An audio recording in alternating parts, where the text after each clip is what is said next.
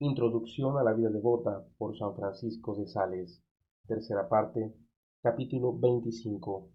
Del modo de vestir.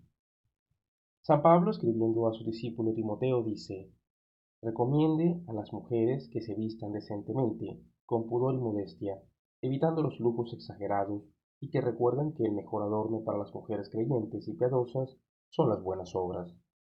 Ante todo limpieza, excepto mientras hacen ciertos trabajos que llenan de manchas y de mugre. El resto de la vida hay que esmerarse por mantener siempre muy limpios los vestidos, aunque sean sencillos y pobres. En el libro del Éxodo, Dios recomienda frecuentemente a Moisés que el pueblo lave y mantenga limpios sus vestidos. Los adornos. Las mujeres casadas pueden emplear ciertos adornos que las hacen más elegantes para agradar así a su marido.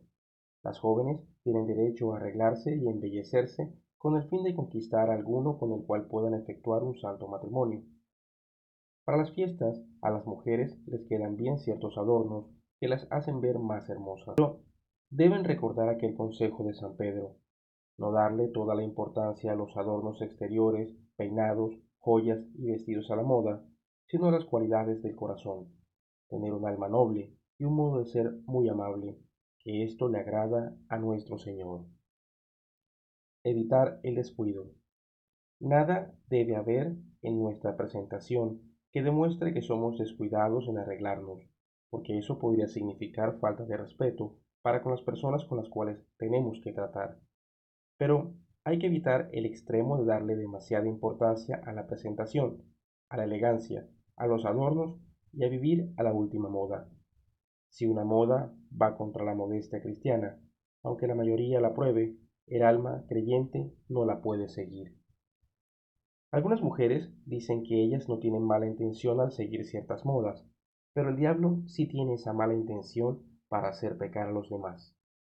Algunos hombres tienden a emplear modas femeninas. Eso los desacredita y en vez de ganarles admiración, lo que les trae es desprecio y burlas. En cuanto a mí, yo desearía que las personas creyentes fueran las mejor vestidas, no en lujos, sino en limpieza, en pulcritud de sus vestidos, en la gracia y la dignidad, en el buen trato a los demás. Es necesario que los sabios y buenos no puedan decir que exageras en tu modo de presentarte, y los jóvenes no te puedan decir que tienes descuido en tu modo de vestirte.